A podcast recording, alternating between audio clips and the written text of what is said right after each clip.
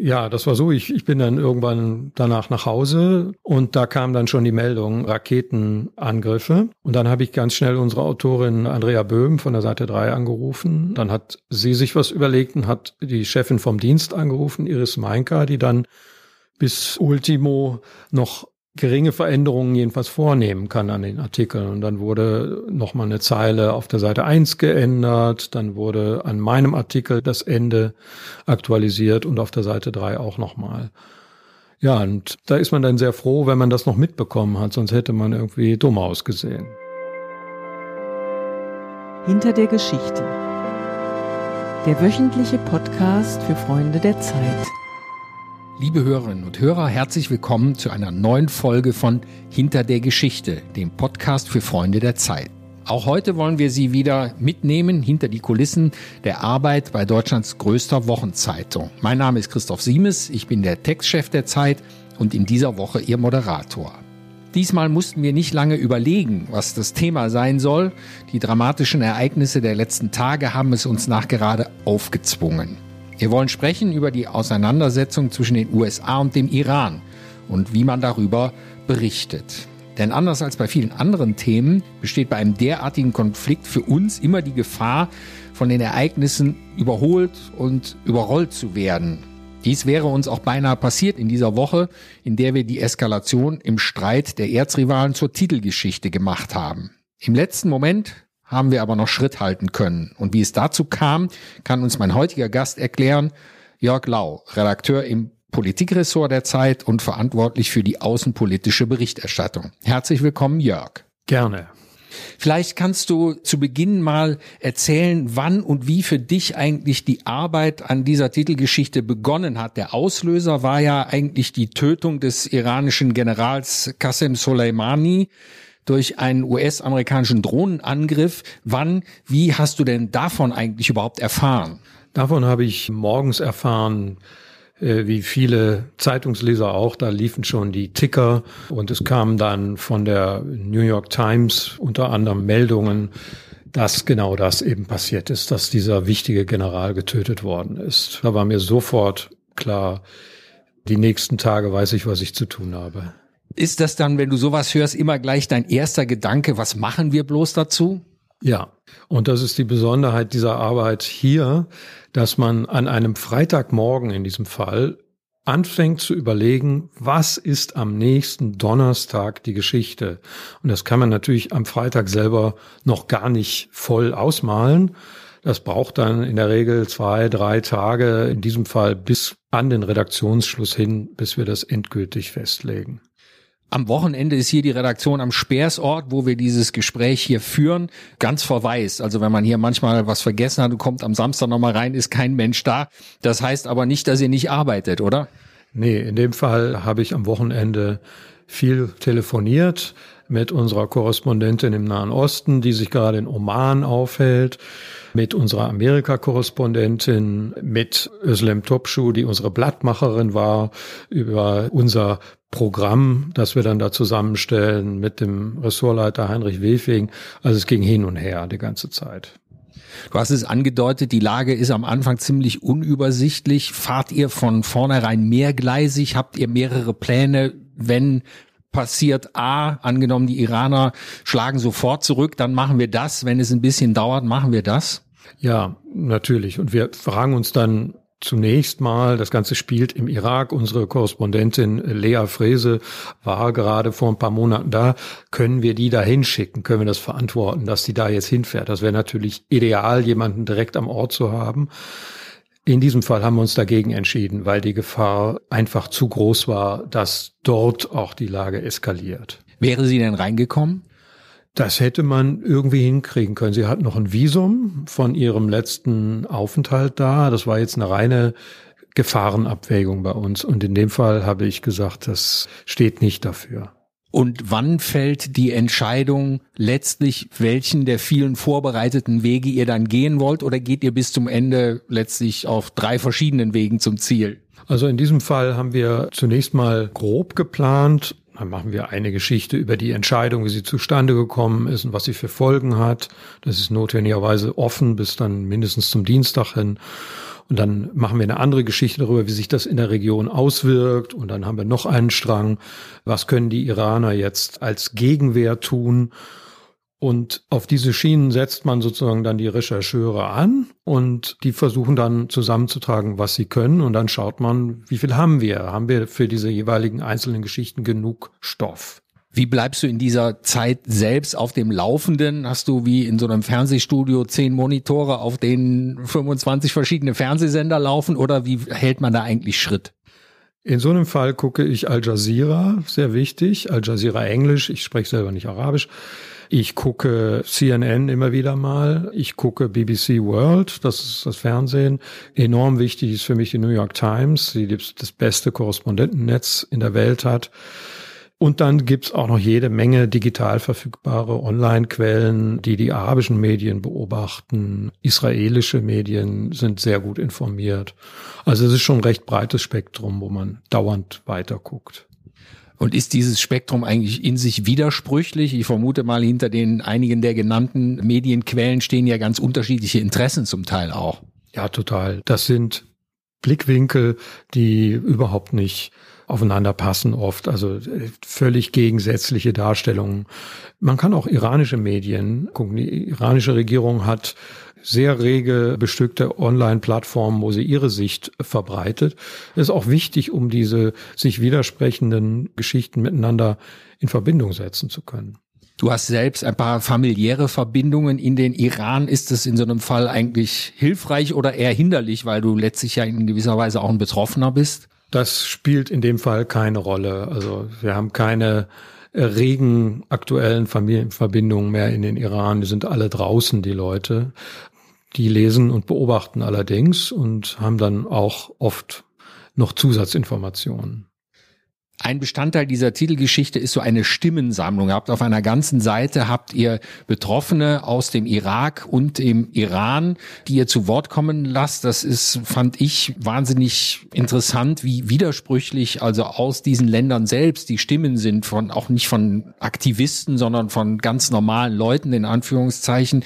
Das war sicher auch nicht einfach, die zusammenzubekommen und die Leute dazu zu bewegen, überhaupt etwas zu sagen. Ja, das geht deshalb, weil die beiden Redakteurinnen, die das gemacht haben, Lea Frese und Luisa Hommerich, selber viel in der Region unterwegs waren, die Leute wirklich kennen dass die Menschen, die sich da äußern, denen vertrauen können, dass sie nicht in die Pfanne gehauen werden, dass sie aber auch mit denen offen reden. Und mir war das sehr, sehr wichtig, diese Stimmensammlung, denn wir wollen nicht nur über dieses große geopolitische Schach berichten, sondern wir wollen zeigen, was bedeutet das für die Menschen dort, die keinen Einfluss darauf haben, ob da ein General ermordet wird, die aber den Krieg, der da möglicherweise folgt, am Ende zu erleiden haben. Das finde ich eine ganz, ganz wichtige Perspektive für uns. Und lernt ihr von denen auch noch mal was, wo ihr dann sagt, Mensch, in diese Richtung müssen wir eigentlich auch mal mehr recherchieren? Ich meine, diese Leute sind ja keine Journalisten, sondern die schildern ihren Alltag zum Teil und ihre Befürchtungen. Aber lernt man da auch als Profi noch was davon? Das ist total wichtig, weil man nicht nur die Perspektive derjenigen, die da Ölinteressen, Machtinteressen, sonstige geopolitischen Interessen verfolgen, zugrunde legen darf, um zu verstehen, was spielt sich da ab. Wir erinnern uns alle an den arabischen Frühling, von dem viele so überrascht waren. Das ist genau dieser Mangel, dass man nicht gemerkt hat, was eigentlich in den Köpfen der Leute sich mittlerweile für Meinungen festgesetzt haben, wie geladen die waren, wie bereit die waren, dieses System sozusagen zur Hölle zu schicken. Und das gibt's im Irak, das gibt's im Iran durchaus auch. Ne? Es gibt eine Vielzahl von Meinungen dort. Und äh, ohne jetzt die ganze Geschichte hier am Mikrofon zu erzählen, aber es ist schon interessant zu sehen, dass selbst Leute, die man vielleicht als Liberale bezeichnen würden, doch den äh, Soleimani, der hier so als Terrorist gilt, doch durchaus positiv sehen oder wie so einen iranischen Helden begutachten, oder? Ja, das ist wichtig zu sehen. Selbst viele Leute, die eigentlich gegen das Regime sind oder darunter leiden, sehen in dem auch einen Beschützer, einen Kämpfer für die nationale Sache und jemand, der gegen den IS gekämpft hat, den Schiiten äh, im Iran als das absolut Böse sehen, äh, als eine Kraft, die gerade Schiiten überall in der Welt ermordet. Und das ist für uns total wichtig, dass man da nicht in diese einfachen Muster verfällt und diese Dämonisierung eines solchen Mannes, der, der ein Massenmörder ist, der viele, viel Blut an den Händen hat, aber trotzdem eben als ein nationaler Held gesehen wird, dass man das in allen Graustufen abbildet. Liebe Hörerinnen und Hörer, Sie sind zu Gast beim Podcast Hinter der Geschichte in dem wir einmal in der Woche hinter die Kulissen der Arbeit bei der Zeit schauen. Mein Name ist Christoph Siemes. Mein Gesprächspartner heute ist Jörg Lau, der außenpolitische Koordinator der Zeit.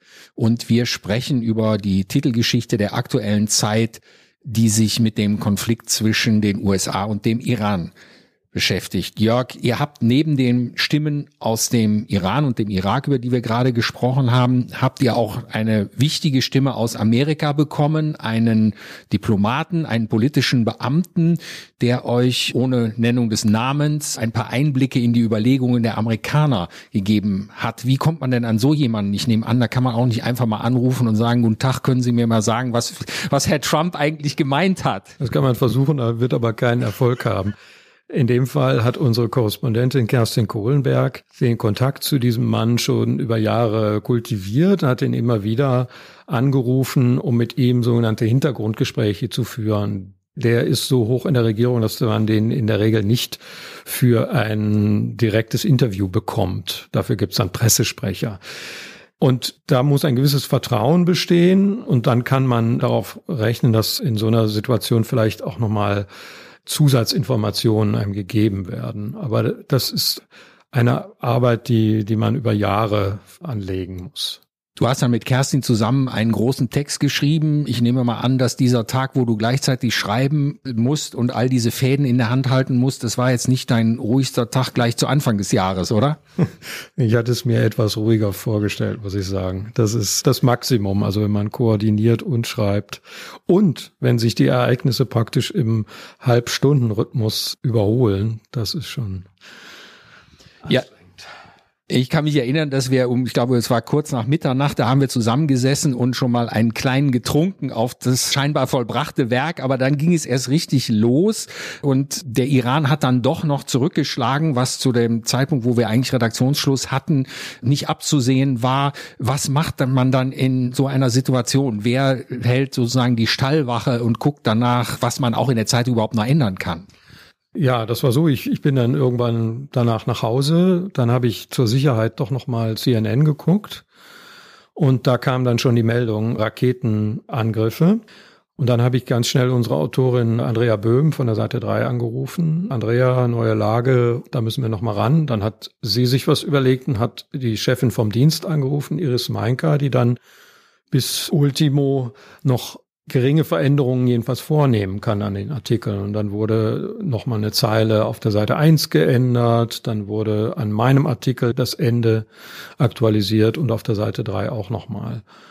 Ja, und da ist man dann sehr froh, wenn man das noch mitbekommen hat, sonst hätte man irgendwie dumm ausgesehen. Du bist jetzt schon viele Jahre bei der Zeit und hast schon so manche Krise, also nicht innerhalb der Zeitung, sondern draußen in der Welt mitbekommen. Wenn du das vergleichst, hat sich eure Arbeit auch verändert über die Jahre oder ist Krise immer gleich Krise? Die Arbeit hat sich extrem verändert. Früher hatte man Krisen, die aufeinander folgten, würde ich sagen. Jetzt hat man welche, die sich überlagern, dauernd. Wir hätten in der Nummer auch was über Libyen machen können. Da geht es gerade auch um die Entscheidung. Es gibt weiter Bombardements in Nordsyrien. Darüber können wir jetzt in der Ausgabe auch nicht berichten. Wir wollen die Leute und uns auch nicht überfordern. Das findet alles gleichzeitig statt. Dann gibt es noch einen Handelskrieg zwischen USA und China und, und, und. Das ist schon eine enorme Herausforderung geworden, muss ich sagen. Das ist neu. Würdest du denn jetzt auch mit deiner Erfahrung eine Prognose wagen, wie es jetzt in diesem einen Konflikt zumindest weitergeht? Jetzt scheint ein bisschen Entspannung ist vielleicht ein großes Wort, aber es scheint sich etwas zu beruhigen. Die Amerikaner haben zumindest nicht unmittelbar zurückgeschlagen. Wagst du eine Prognose, wie sich das überhaupt weiterentwickelt? äh, vielleicht so weit, dass ich sagen würde, die Iraner sind trotzdem noch nicht fertig mit der Rache. Sie sind aber klug genug, das nicht frontal Auge in Auge zu machen, sondern werden über die nächsten Monate, über ihre vielen Stellvertreter sicherlich da noch einiges machen.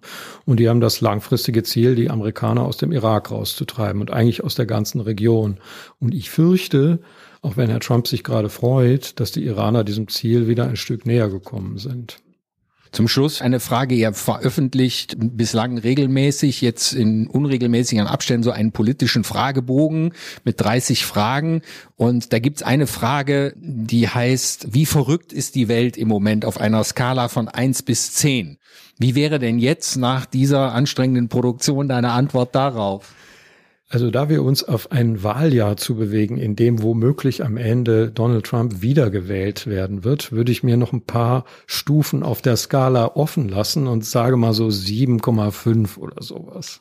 Sehr gut. Ich frage jetzt nicht, die Frage geht in dem Fragebogen nämlich noch weiter, wie verrückt bist du selbst? Oder hat sich das jetzt in den ersten Tagen des neuen Jahres schon verändert? Ich bin nur ein bisschen müde, aber verrückt glaube ich nicht. Liebe Hörerinnen und Hörer, das war ein Einblick in die Arbeit unseres Politikressorts im Krisenmodus in aufgewühlten Zeiten. Mein Gast war Jörg Lau, der außenpolitische Koordinator der Zeit. Ich sage vielen Dank, lieber Jörg. Alle Recherchen, Analysen und Hintergründe zum Konflikt zwischen den USA und dem Iran finden Sie in der aktuellen Titelgeschichte der Zeit. Unseren Podcast hinter der Geschichte können Sie überall dort abonnieren, wo es Podcasts gibt, zum Beispiel bei iTunes, in einem Podcast-Player Ihrer Wahl aus dem Google Play Store oder auch über Spotify. Eine genaue Anleitung finden Sie auf der Webseite der Freunde der Zeit www.freunde.zeit.de. Dort können Sie auch alle Folgen des Podcasts nachhören. Auf Wiederhören in der nächsten Ausgabe von Hinter der Geschichte.